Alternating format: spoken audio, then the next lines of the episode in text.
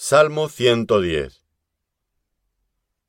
Jehová dijo a mi Señor, Siéntate a mi diestra hasta que ponga a tus enemigos por estrado de tus pies.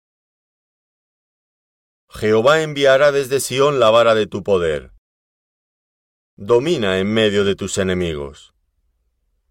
Tu pueblo se te ofrecerá voluntariamente en el día de tu poder, en la hermosura de la santidad desde el seno de la aurora tienes tú el rocío de tu juventud.